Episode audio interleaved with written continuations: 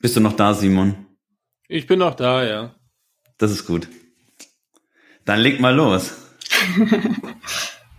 Nimmst jetzt schon auf, oder was? Ja, du bist schon online, Simon. Die neue Technik da. Ähm, okay. Ja.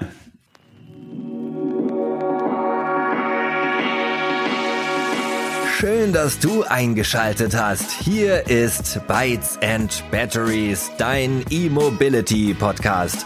Eine neue, ganz frische Ausgabe mit den zwei großartigen Gastgebern, Simon und Jörg. Die heutige Folge wird euch präsentiert von MeinGau Energie, dem Pionier unter den Ladetarifanbietern. Ob über die kostenlose Lade-App, den Ladechip oder die Ladekarte. Mit einfach Stromladen kannst du dein Elektroauto an über 200.000 Ladepunkten in ganz Europa bequem wieder aufladen.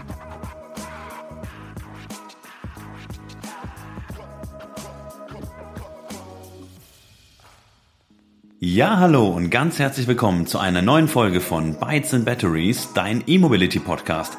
Hier sind Jörg und Simon und wir haben uns heute wieder einen spannenden Gast eingeladen, denn das Jahr neigt sich dem Ende zu und trotzdem wollten wir euch noch ein bisschen was bieten, dass ihr hier nicht direkt in den Winterschlaf übergeht. Also, wir haben heute die Mara da, die Mara Flobrunner von Maingau Energie und Maingau wird wahrscheinlich den meisten etwas sagen, denn das ist ein großer Ladetarifanbieter, der aus dem Raum Frankfurt kommt und sich in den letzten Jahren hier absolut als Pionier hervorgetan hat. Da ist viel passiert. Wir sprechen natürlich auch über das Thema Pricing, also wie kommen denn da Preise zustande? Wie funktioniert es? Warum gibt es denn da Preiserhöhungen? Welche Player sind denn da beteiligt? Wie ist es denn überhaupt so ein Unternehmen aufzubauen? Wie ist es so ein Team aufzubauen? Wie kam es denn zur Gründungsidee? Was ist die Vision und auch Mission von Maingau und wo geht die Reise zukünftig hin? Wir wollten euch einfach die Möglichkeit bieten, nochmal so einen Blick hinter die Kulissen zu werfen und natürlich nicht nur euch, liebe Zuhörerinnen und Zuhörer, sondern auch uns, denn das ist das erste Mal für uns, dass wir hier mit einem entsprechenden Energieanbieter im Podcast sprechen. Und die Mara habe ich vorher schon kennengelernt über LinkedIn und auch so ein bisschen aus der Szene und habe ich gedacht, hey, das ist doch mal super, weil sie super sympathisch war, einfach mit ihr mal direkt einen Podcast aufzunehmen. Haben wir gedacht, wir sprechen heute einfach mal über alles, was sich da in diesem Themenfeld so tut. Und jetzt würde ich sagen, steigen wir direkt ein und wir wünschen euch ganz viel Spaß beim Zuhören. Ja, wir sprechen ja heute mit der Mara von Maingau. Ja, Mara, vielleicht kannst du einfach mal in ein paar Worten erzählen, was über dich, was deine Funktion beim Maingau ist und was dein Unternehmen eigentlich anbietet. Hi, ich freue mich heute hier zu sein. Also ich bin jetzt insgesamt schon über fünf Jahre bei der Maingau, ähm, habe sogar damals für die Maingau gearbeitet in einem Callcenter und bin dann übergegangen direkt zum Maingau, habe dort im Kundenservicebereich als Werkstudentin gearbeitet, ähm, bin dann relativ flapsig, sage ich mal, zur, ähm, zum Autostrombereich gekommen, damals schon, als wir mit dem Produkt gestartet sind, weil ich damals Ladekarten kleben durfte für den Autostrombereich und bin dann dort geblieben als Werkstudentin und nach einem Jahr bin ich dann auch Produktmanagerin geworden. Bei uns im Team für Marketing und Kommunikation verantwortlich. Wir sind insgesamt vier Produktmanager ähm, ja, bin jetzt zwei Jahre Produktmanagerin. Wie gesagt, vier Produktmanager insgesamt, drei weitere, ähm, die verschiedene Aufgabenbereiche übernehmen bei uns im Team. Ähm, das sind einmal der Michael, die Daniela und die Julia. Der Michael ist für alles verantwortlich, was so rund um die Roaming-Welt äh, geht. Das heißt, er kümmert sich um Anbindungen, dass die CPOs angebunden werden, dass die Kunden entsprechend an den Ladestationen laden können. Ähm, wir haben die Daniela, die sich um Kooperationen kümmert und Markttrends kümmert und die Julia, die bei uns die Dienstleistersteuerung macht und Agenturensteuerung macht. Mal allgemein zum Maingau. Die Maingau ist ja ein bundesweiter Energieversorger im Raum Frankfurt mit insgesamt äh, rund 200 Mitarbeitern. Wir sind stetig am Wachsen. Als ich damals bei der Maingau war, waren wir um die 100, 120 Mitarbeiter. Mittlerweile schon deutlich mehr gewachsen und werden noch weiter wachsen. Wir haben in den letzten Jahren verschiedene Geschäftsfelder aufgebaut darunter auch das Autostromprodukt mit einfach Stromladen. Wir sind jetzt seit März 2018 in dem Bereich tätig, haben schon, ich glaube, ich kann es einfach so selbstbewusst sagen, einige Veränderungen innerhalb des Elektromobilitätsmarkts angeführt und auch mitbekommen. Ähm, als ich dann damals da Ladekarten kleben durfte und ähm, mit den Kollegen sehr viel mitgearbeitet und unterstützt habe, war ich so in diesem Rausch drin von unseren Kunden tatsächlich, weil unsere Kunden uns so stark supportet haben, immer Feedback gegeben haben, wir im regelrechten Austausch über Social Media waren, ähm, dass es so viel Spaß gemacht hat, dass ich gesagt habe, ich kann einfach Strom laden und die Menge auf gar keinen Fall verlassen, weil wir so geile Kunden haben. Ja, das klingt ja total äh, cool, vor allen Dingen, wenn man bedenkt, dass äh, ihr da gerade in der frühen Phase, da ist einem ja noch viel Gegenwind gerade von außen irgendwie entgegen. Und wenn man dann im Büro quasi im Umgang mit den Kunden so viel positives äh, Feedback kriegt, ist natürlich total cool. Ja, das war tatsächlich bei uns auch sehr neu, ne? weil wir davor halt im Energiebereich waren. Ist jetzt nicht gerade so sexy, das Produkt, muss man sagen, äh, was den Energiebereich angeht. Aber Elektromobilität natürlich schon. Und äh, das haben uns die Kunden auch gezeigt und haben dann wirklich sehr viel Feedback gegeben. Hi Mara, auch von mir nochmal ganz herzlich willkommen hier bei uns im Podcast. Ich freue mich sehr, dass du dabei bist. Wir haben ja vorher schon ein paar Mal gesprochen und, und hatten da Kontakt und für uns ist es einfach mal richtig cool, hier mit einem, mit einem Energieanbieter zu sprechen. Wir werden ja auch nochmal die Rolle klären, was, was macht denn Maingau? Welche, welche Rolle übernehmt ihr denn eigentlich am, am Lademarkt, nenne ich es jetzt mal? Denn das ist ja oft für viele, für viele so ein bisschen undurchsichtig. Bauen die jetzt Säulen? Haben die eine Karte? Machen die auch die Energie? Kaufen die die ein? Und so weiter und so fort. Da werden wir heute sicher auch nochmal sprechen. Und ihr seid natürlich, ja, ihr gehört zu den absoluten Pionieren. Ihr war damals einer der ersten mit dem Einfachstromladentarif, die ich so genutzt habe und mit denen ich auch geladen habe. Insofern fand ich es auch total cool, euch hier eine Bühne zu, zu bieten und einfach nochmal miteinander zu quatschen. Denn auch wir haben so ein paar Fragen, die jetzt vielleicht noch unbeantwortet sind. Äh, da kannst du heute sicher nochmal so ein bisschen ähm, eine Antwort geben. Ich fand es einfach damals total interessant. Man hat überall Maingau, Maingau gehört und ich dachte, warum hat man denn so einen regionalen, was ist denn Maingau, wo liegt denn der Maingau? Muss ich erstmal gucken, okay, Raum Frankfurt, gar nicht so weit weg von uns. Und dann muss man natürlich erstmal gucken, wie so ein Energieanbieter ähm, ja aus diesem Raum Frankfurt denn überhaupt auf den Markt der Elektromobilität kommt und wieso ist es jetzt bundesweit? Ich habe das am, Anfang gar nicht so verstanden und ich glaube auch, dass es jetzt auch noch viele Einsteiger gibt, die das vielleicht auch noch gar nicht so verstehen. Woher kommt denn auf einmal Maingau? Auch schon früher war es bei mir auch so ENBW, die ja auch europaweit sind. Da wusstest du jetzt auch nicht, hä, die sind die nicht nur in Baden-Württemberg. Viele Sachen sind da einfach noch unklar. Ja, und das fand ich so ganz interessant. Und auf einmal kannte dann damals jeder so von, von uns, von den ganzen Pionieren halt Maingau und äh, ja, vorher war die Marke, würde ich auch behaupten, wie du auch gesagt hast, äh, korrigiere mich gerne bundesweit eher unbekannt. Ähm, vielleicht kannst du noch mal was zur Vision von Maingau sagen. Also wie kam es denn zu diesem Engagement im Bereich Elektromobilität, dass ihr da einer der ersten wart oder mit der ersten? Und wie hat sich euer Engagement in den letzten Jahren verändert? Also grundsätzlich muss man natürlich sagen, Elektromobilität ist ein Zukunftsmarkt. Das hat unsere Geschäftsführung relativ früh erkannt. Ähm, wie wir aber tatsächlich zum Ladekartenanbieter wurden, das ist eine relativ lustige Geschichte. Von unserem Geschäftsführer, der Richard Schmitz, hat ein Freund ihn drauf angesprochen, hat gesagt, hier als Energieversorger könntet ihr doch eine Ladekarte für Elektromobilität machen. Warum macht ihr das denn nicht? Weil er möchte sich jetzt gerne ein Elektroauto kaufen und ähm, bräuchte jetzt eine Ladekarte. Deswegen sollten wir das doch machen. Der Richard war tatsächlich auch in der Überlegung, sich ein Elektroauto zu kaufen, also ein Tesla zu kaufen als Geschäftswagen. Ähm, und da hat er gesagt, ja, finde eigentlich eine ganz gute Idee. Deswegen starten wir das Projekt mal und werden Ladekartenanbieter. Das heißt, äh, eigentlich so ein bisschen wie die Jungfrau zum Kinde, muss man ehrlicherweise sagen. Aber da, da ist eine Vision gesehen worden. Nach und nach hat man gesehen, es ist, Elektromobilität ist der Zukunftsmarkt sind ja dann auch im Ladestationsbereich eingestiegen. Das heißt, wir haben ähm, mittlerweile um die 190 Ladepunkte, die wir regional betreiben, sind dann auch auf E-Car-Sharing umgestiegen, beziehungsweise haben E-Car-Sharing mit aufgebaut, auch hier regional und sind nach und nach zu einem Elektromobilitätsanbieter geworden, der Elektromobilität tatsächlich lebt. Also unsere Geschäftsführung fährt elektrisch, ähm, unsere Mitarbeiter fahren elektrisch. Wir haben über 120 elektrische Fahrzeuge bei uns ist es nicht nur, wir, wir gehen in den Markt, sondern wir haben wirklich gesagt, wir möchten damit ähm, was verändern, was bewegen. Das ist halt auch die Vision, die wir grundsätzlich gesehen haben. Genau. Also für uns ist es halt auch wichtig, dass wir sagen, okay, wir sind damit reingegangen, dass wir sagen, wir machen den Elektromobilitätsmarkt einfach. Deswegen auch der Name einfach Stromladen. Wir haben das Ladechaos gesehen, das Ladetarifchaos gesehen und wollten und haben auch als erster Anbieter einen Grundstein dafür gelegt, dass es einheitlich Ladetarife gibt. Deswegen sind wir damals mit diesem harten Preis von zwei und fünf Cent die Minute reingegangen, weil wir gesagt haben, wir haben das Bedürfnis erkannt der Elektromobilisten. Es kann nicht sein, dass unterschiedliche Ladetarife an den diversen Ladestationen herrscht. Und deswegen ähm, gehen wir mit einem einheitlichen Tarif rein. Was man halt bei uns auch noch dazu sagen muss, ist das Thema, wie gesagt, wir haben über 190 Ladepunkte als Ladestationsbetreiber, die 120 Mitarbeiterfahrzeuge. Wir haben einen Fuhrpark, der vollkommen elektrisch ist, das Carsharing. Ähm, und auch auf unserem Hof ist es so, dass wir eine 44 Ladepunkte für die Mitarbeiter haben, damit sie ihr Elektroauto hier auf der Arbeit laden können in Verbindung mit einer PV-Anlage. Ziemlich cool. Ich denke, das wird natürlich zukünftig bei vielen so sein. Bei uns im Unternehmen ist es auch schon so, dass wir hier, wir sind natürlich deutlich kleiner als ihr, aber dass, dass man hier laden kann und einfach auch, wenn man zu Hause keine Lademöglichkeit hat, wenn, dann lohnt es sich auch mal wieder ins Büro zu kommen, so Thema Homeoffice und so. Ja. Zumindest zum Aufladen. Da haben wir auch so ein paar Kollegen, die dann auch gerne mal einfach hier zum kostenlosen Laden aus der PV-Anlage kommen. Das ist so, ist so die, die Zukunft und ich hoffe auch, dass viele Unternehmerinnen und Unternehmer hier zuhören, die dann auch, äh, ja, auf der Arbeit das Ganze anbieten. Simon, bei euch ist es, glaube ich, auch so, gell? Da geht's, da geht's auch voran auf der Arbeit, oder?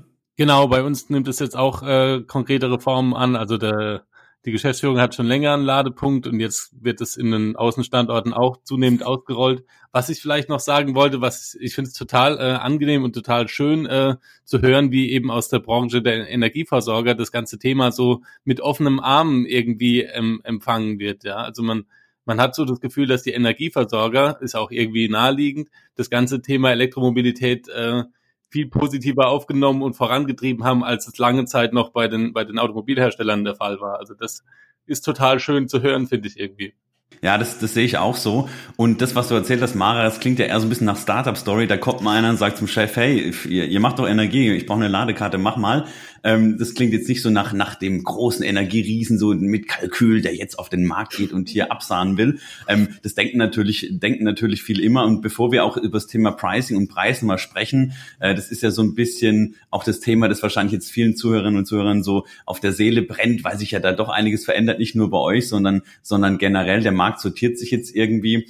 Ähm, würde ich gerne nochmal so auf auf die Termini so zu sprechen kommen, die es dann da so gibt, so EMP, CPO, CEO.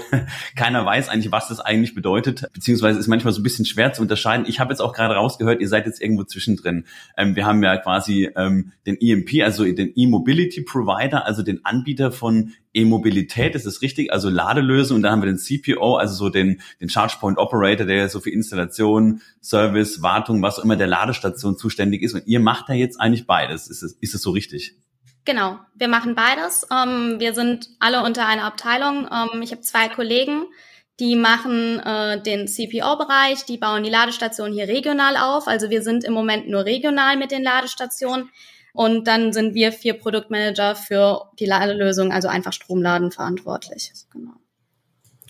Okay, cool. Und ähm, zum Thema, ja, also es gibt so ein paar spannende Kriterien, die mich interessieren würden, zum Beispiel Kriterien zur, zur Partnerauswahl, zur Standortauswahl oder auch Standortsicherung, weil wir jetzt natürlich auch mit Konkurrenten von euch oder Mitbewerbern, nenne ich es jetzt mal, sehen, es sortiert sich, der Markt sortiert sich, wie ich schon angesprochen hatte, und es sind so viele Standorte, die sich gerade momentan ähm, in Luft auflösen für neue Player. Das heißt, irgendwie, man, man sichert sich gerade auch, auch die ganzen Standorte, gerade die ganzen ähm, ChargePoint Operator, die einfach sagen, so, wir, wir partnern da jetzt, ich sag mal zum Beispiel, jetzt weiß ich nicht, mit Unternehmen wie Tank und Rast, gibt es natürlich Unternehmen, die da sich jetzt diese Standorte direkt an der Autobahn sichern, weil in der Regel zu Hause laden, beim Arbeitgeber laden, davon hatten wir es ja, ist einfach, aber wenn du unterwegs bist, dann bist du natürlich gezwungen, ähm, auf Reisen oder auch im Urlaub, wie auch immer, auch wenn es jetzt nicht so häufig vorkommt, aber trotzdem musst du irgendwo laden und dann ist natürlich am einfachsten direkt an der Autobahn oder an Schnellstraßen. Kannst du dazu was sagen, wie, wie ihr da vorgeht, weil ihr ja so diese Mischrolle habt und euch jetzt auch, auch wenn es jetzt erstmal nur regional ist,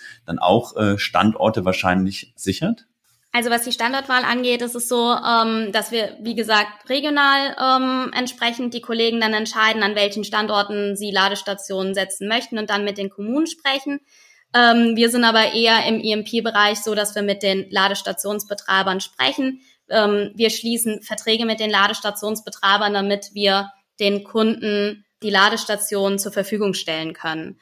Ähm, das ist das Thema Roaming ähm, im EMP-Bereich. Das heißt, der EMP schließt über ein Roaming-Portal oder über eine Direktverbindung mit einem CPO einen Vertrag zu bestimmten Konditionen, die der CPO entsprechend festlegt. Wenn dieser Vertrag geschlossen wird, wird über die Roaming-Plattform die Ladestation ähm, den Kunden zur Verfügung gestellt. Das heißt, wir können unseren Endkunden Ladestationen und, und Ladepunkte europaweit zur Verfügung stellen.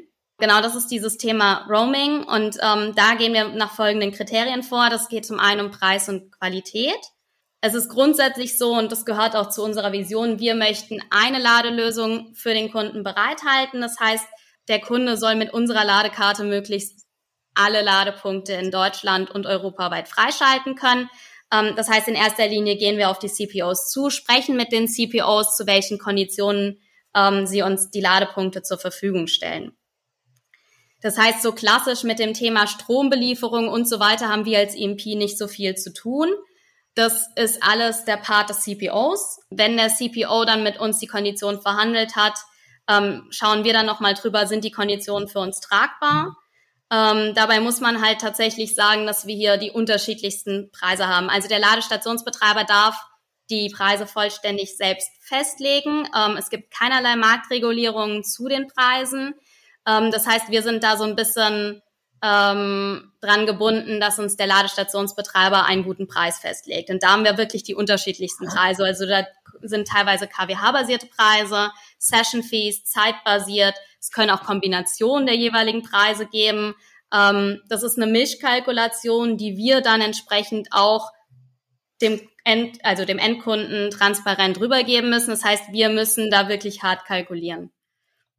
Das heißt quasi dann auch, wenn man, wenn man ja auch den immer wieder äh, aufgerufenen Kritikpunkt ähm, benennt, dass ähm, in, in den Regionen einzelne Anbieter immer sehr stark auftreten und teilweise kaum Konkurrenz haben, seid ihr ja, um eine Region abdecken zu können, auch gezwungen, mit manchen äh, Anbietern zu kooperieren. Ja, genau so ist es. Ja, und das Spannende ist ja, ihr, ihr seid natürlich, wenn ich mir die Maingau Ladekarte hole oder äh, den Dongle oder RFID-Chip oder die App nutze, whatever, ähm, seid ihr natürlich mein Ansprechpartner. Das heißt, für mich wird dann Maingau teurer. Ähm, klar ist es für euch auch ein Geschäftsmodell, das muss man natürlich sagen. Man muss damit auch Geld verdienen. Wir sind ja ein bisschen der Unternehmer-Podcast, also dann bitte abschalten, ähm, wenn ihr wenn ihr das nicht nachvollziehen könnt. das, das ist einfach das ist einfach einfach ein Geschäftsmodell und das ist Fakt und ich denke auch, das ist ein gutes Geschäftsmodell für die Zukunft, äh, deutlich besser als jetzt irgendwelche äh, Kohlekraftwerke oder Atomkraftwerke zu bauen.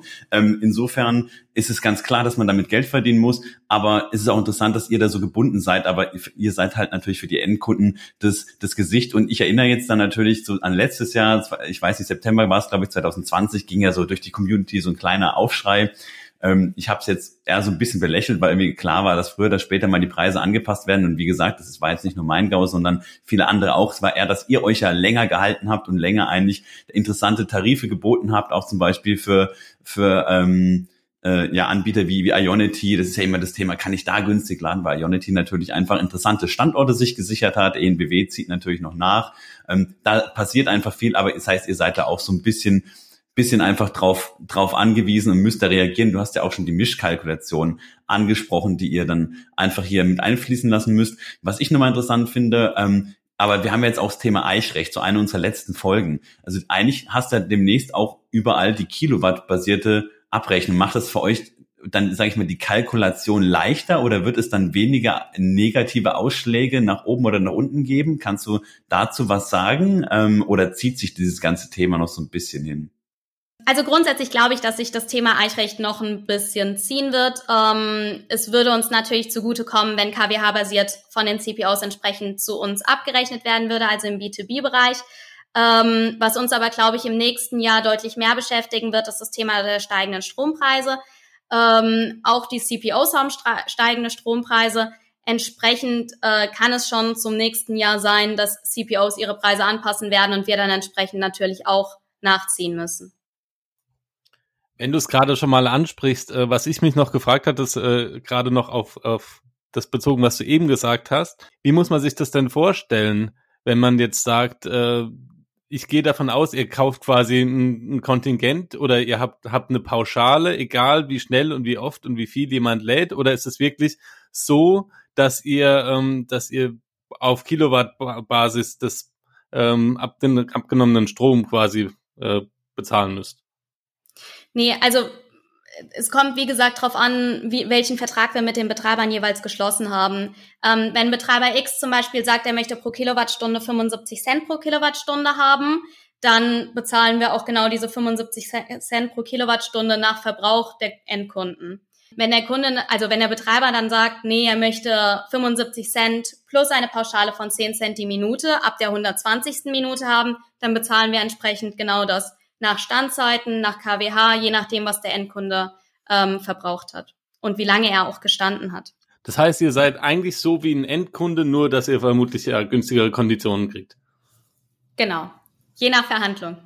Wir sind ja jetzt ein bisschen auf die Preise entsprechend eingegangen. Ähm, ich würde gern nochmal auf unsere Vision zurückkommen, ähm, gern nochmal betonen, dass wir wirklich einen Bedarf gesehen haben im Bereich Elektromobilität, dass wir eine Zielsetzung hatten und auch haben, dass die Elektromobilität gefördert, mitgestaltet wird, von uns alltagsfähig gemacht wird.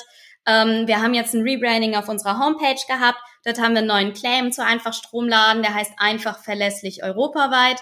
Ähm, einfach deswegen, weil wir einen einfachen Zugang mit Karte, Chip und App bieten wollen, mit einem einfachen Tarifmodell, verlässlich, weil wir 24-7 Kundenservice haben, immer für den Kunden da sind ähm, und auch verschiedene Möglichkeiten haben, den Ladevorgang zu starten. Das heißt, der Kunde steht nicht alleine da und europaweit, wir wollen, dass die Kunden überall laden können ähm, das, und dass wir zukünftig alle verfügbaren Ladepunkte anbieten können. Das heißt, unsere Zielsetzung und unsere Vision ist natürlich auch, mit einer Karte durch Europa soll mit ESL möglich sein. Das ist natürlich auch häufig ein Thema, dass wir auch immer gefragt werden, du sicher auch im privaten Bereich, oh Gott, Elektroauto, wie viele Ladekarten hast du denn? 10 oder 20? So, wo man auch sagt, heute, also keine Ahnung, wenn du so zwei, drei hast, reicht das vollkommen. Vielleicht eine App und so irgendwie zwei Karten, wenn man faul ist und möchte das hinhalten. Klar je nach, je nach Tarif natürlich. Aber man muss auch einfach sagen, dass die meisten Ladevorgänge einfach aktuell zumindest noch zu Hause stattfinden, dann vielleicht beim Arbeitgeber. Und ansonsten, wenn du jetzt nicht Vertriebler bist und fährst am Tag mit Anhänger deine 10.000 Kilometer, ähm, dann ist es auch überhaupt kein Problem. Das sind ja immer so diese, diese Kritikpunkte. Und ja, genau, es ist einfach ein Service und ich denke, dass man mit zwei, drei Ladekarten heute, das würdet ihr beide wahrscheinlich auch bestätigen, auch mittlerweile wirklich super durch Europa kommt. Äh, bis, bis nach Amerika oder Asien fahre ich jetzt eigentlich selten mit dem Elektroauto, vor allem nicht mit dem BMW E3S, den wir jetzt haben, auch nicht mit dem e-tron. Was ich ganz interessant fand auch noch, Mara, war, dass du gesagt hast, den Kundenservice, den macht ihr quasi auch. Das ist ja auch so ein Thema, das oft untergeht. Also das läuft dann nicht über den nicht über den ChargePoint Operator, dass man sagt, sagt, hey, deine Säule ist kaputt, irgendwas geht da nicht, ja, welche Karte haben Sie, sondern das läuft dann auch direkt über euch. Genau. Jörg, du hattest es ja vorhin auch schon gesagt, ne? also wir treten gegenüber dem Kunden auf. Wenn der Kunde Probleme hat, müssen wir natürlich auch Rede und Antwort stehen. Und wir haben da, wie gesagt, einen 24-7-Kundenservice. Das heißt, du kannst nachts um drei an der Ladestation stehen. Wenn was nicht äh, funktioniert, kannst du bei uns im Kundenservice anrufen und ähm, dort wird dir dann der Ladevorgang freigeschaltet. Das heißt aber, ihr, ihr habt dann auch Zugriff auf die Säulen selber, das wolltest du wahrscheinlich sehen, den Simon schon nicken, auch fragen, weil irgendwie klang so ein bisschen, ja, die machen die Ladekarten und sind so der Anbieter davon und alles, was mit der Säule und der Technik zu tun hat, läuft dann eigentlich über den Anbieter der, der Säulen oder denjenigen, der die Säulen aufbaut, also der ChargePoint Operator. Wir haben jetzt immer die ganzen Begriffe hier, aber ich finde es ganz schön, dass, dass wir die einfach mal ein bisschen öfter hier einbringen. Aber das heißt, ihr habt dann auch tatsächlich Zugriff auf Säulen und könntet die mit eurem Kundenservice auch wieder, wieder resetten, was, was auch immer? Nee, also Resetten übernimmt der Betreiber in der Regel, aber mhm. wir können dann über unser System nochmal einen Call rausschicken, dass ähm, der Ladevorgang dann entsprechend gestartet wird. Hm, interessant, das, das war mir nicht klar. Ich dachte so aus dem Thema Kundenservice seid ihr dann irgendwie komplett raus und das läuft dann über den, über den CPO. Aber interessante Einblicke ähm, waren mir tatsächlich neu. Ich weiß nicht, Simon, wusstest du das? Nee, das wusste ich auch nicht. Habe ich mir gedacht. ja, genau.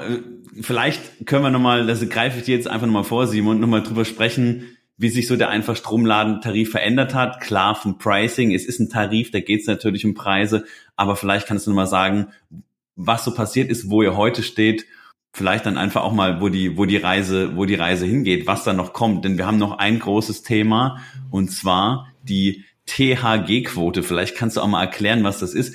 Ich gebe auch wirklich zu, Simon, vielleicht äh, weißt du da schon mehr. Ich habe dr drüber einiges gelesen, aber ich bin auch noch nicht wirklich informiert und überall geistert dieses Thema gerade rum und viele machen auch ein Geschäftsmodell draus. Also da passiert unglaublich viel. Aber selbst, selbst mein Wissen ist da jetzt momentan noch relativ low und basic. Deshalb freue ich mich, dass wir hier eine Expertin haben, die ein bisschen was da, dazu sagen kann. Also zum Thema THG-Quote vielleicht auch mal aussprechen kann, wo wir heute bei den ganzen Abkürzungen sind, was denn THG eigentlich bedeutet, was eine THG-Quote ist. Ich überlasse jetzt einfach mal, ja, das Feld. Genau, ja, wie du sagst. Wir haben die THG-Quote oder auch Treibhausgasminderungsquote. Hier haben wir zwei Marktakteure. Und zwar einmal Mineralölunternehmen und auf der anderen Seite den Elektroautofahrer. Die Mineralölunternehmen stoßen zu viel CO2-Emissionen aus, während Elektroautofahrer CO2-Emissionen einsparen. Deswegen können diese sich gegenseitig ausgleichen. Elektroautofahrer sollen also dafür belohnt werden, dass sie weniger CO2 ausstoßen, während Mineralölunternehmen dafür bestraft werden, dass sie mehr CO2 ausstoßen. Wie tritt jetzt die Maingau hier auf? Die Maingau bündelt die Fahrzeugscheine aller Elektroautofahrer, die, sie, die diese bei uns hochladen, die sich bei uns registrieren und ähm, lässt sie zertifizieren vom Umweltbundesamt, um diese dann gesammelt an die Mineralölkonzerne zu verkaufen. Warum gesammelt? Mineralölunternehmen sind in der Regel nicht daran interessiert, ähm, einzelne Fahrzeugscheine zu haben, sondern sie wollen eine Menge oder eine Masse an Fahrzeugscheinen haben. Ähm, deswegen treten wir auf und vermitteln das Ganze für den Elektroautofahrer.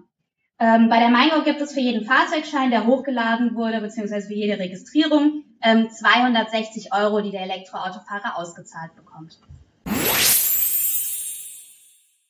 Wir haben unfassbar viel mitgemacht. Also es ist spannend. Für drei Jahre haben wir unfassbar viel gelernt, ähm, mussten auch Sachen wieder revidieren, aber wir sind halt in den Markt gestartet mit einer relativ harten Preisstrategie. Wir sind da mit zwei und fünf Cent die Minute gestartet.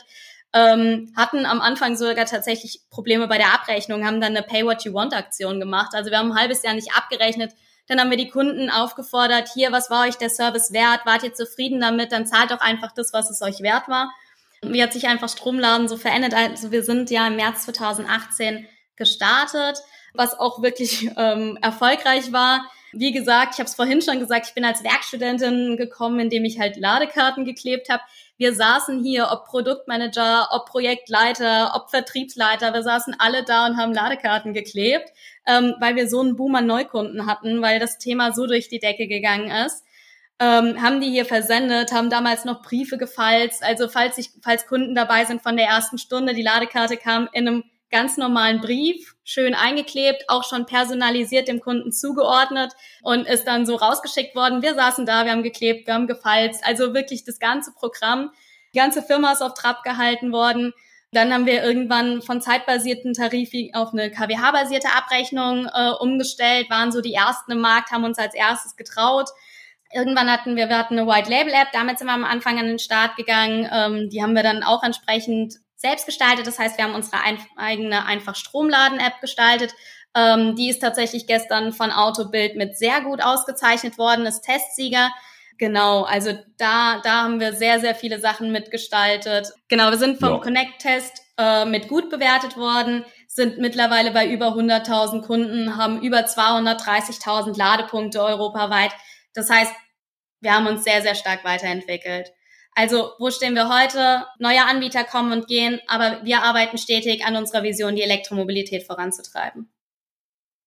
Ja, es ist ja richtig cool, ähm, wenn man dich so ähm, hört, wie du, wie du quasi fast ins Schwärmen kommst und auch diese, dass ihr selber geklebt habt und so. Das ist ja so ein bisschen so ein richtiger äh, Start-up-Spirit, der da durchs Haus geweht ist. Man kann sich richtig gut vorstellen. Aber jetzt mal ähm, von der Vergangenheit Richtung Zukunft. Was würdest du denn sagen, wo, wo die Reise hingeht und was sind so eure nächsten Schritte? Was sind die Pläne?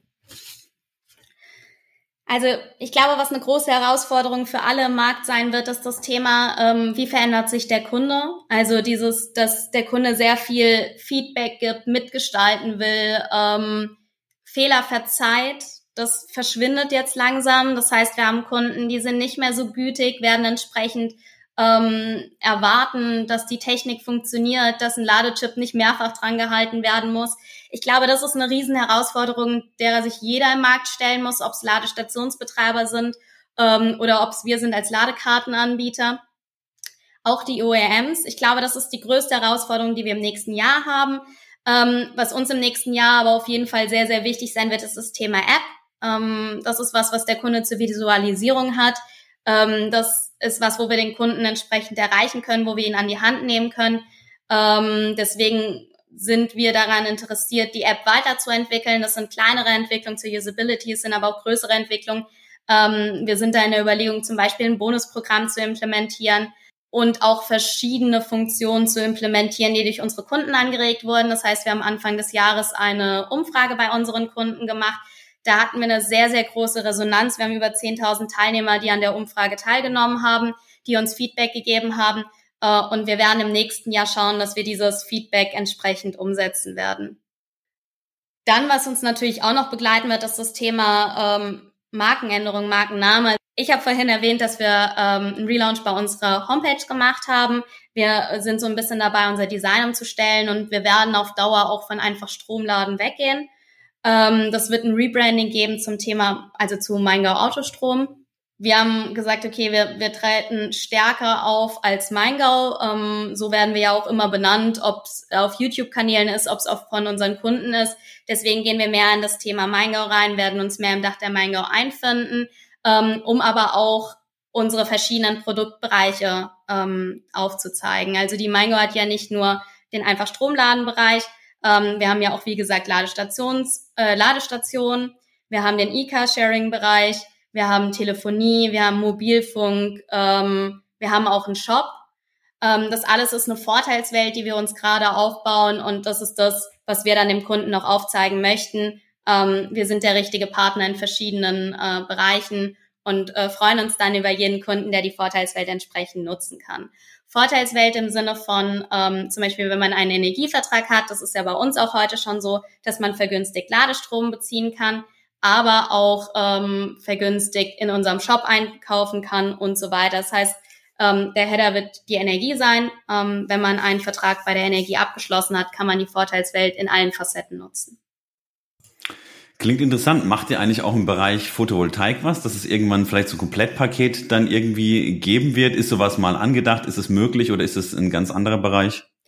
Wir haben, wir haben tatsächlich schon mal drüber diskutiert, haben aber da ein bisschen die Problematik, dass man bundesweit dann entsprechend auch die Techniker braucht für Solaranlagen und so weiter.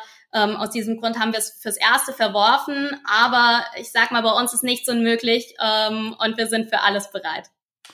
Cool, ja, das hört man auf jeden Fall. Simon hat ja schon gesagt und ich auch diese so ein bisschen, bisschen Startup-Story, wie sich das bei euch entwickelt hat. Und dieses Gefühl, das hatten wir auch immer. Wir, wir waren natürlich auch am Anfang total begeistert immer, ähm, was, was ihr da alles macht. Es gab ja noch gar nicht so viel auf dem Markt. Und ich sag mal so 2018 oder so ist man Maingau dann irgendwie schon gefolgt bei Instagram oder irgendwie. Und ihr wart immer so ein junges, sympathisches Team. Und deshalb haben wir auch uns entschlossen, haben heute gedacht, ja, wir machen doch einfach mal einen Podcast mit euch und waren da in, im Dialog auch nochmal für die, die jetzt hier zuhören, weil ihr ja auch die heutige Folge präsentiert. Wir sind nach, nach wie vor ganz normal kritisch. Wir sprechen einfach mit, mit, mit verschiedenen Playern am Markt und es ist einfach super interessant, diese Einblicke hier zu bekommen. Insofern auch nochmal vielen Dank an dich. Du musst dich ja jetzt auch unseren Preisfragen nochmal stellen, aber ich denke, dass es einfach schön ist, nochmal zu sehen, was, was passiert denn so hinter den Kulissen, dass ich einfach eine Karte habe, die ich jetzt da dran halte und ja, ähm, dann, dann geht es oder nicht oder der Preis ändert sich oder eben nicht oder äh, weiß ich nicht, oder ich rege, rege mich darüber jetzt auf, sondern dass man einfach mal sieht, was da hinten dran steht, was da alles passiert, wie viel Aufwand da hinten dran steht, wie, wie viel, wie viel Team Spirit, um sowas überhaupt dann mal aufzubauen, so aus dem Nichts.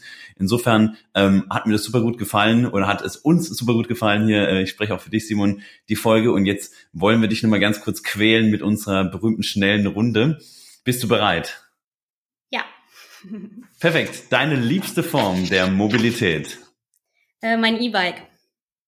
Dein E-Bike, sehr, sehr, sehr nachhaltiger. Also nachhaltiger natürlich als unsere Mobilität jetzt mit dem E-Auto. Ähm, fährst du damit auch zur Arbeit?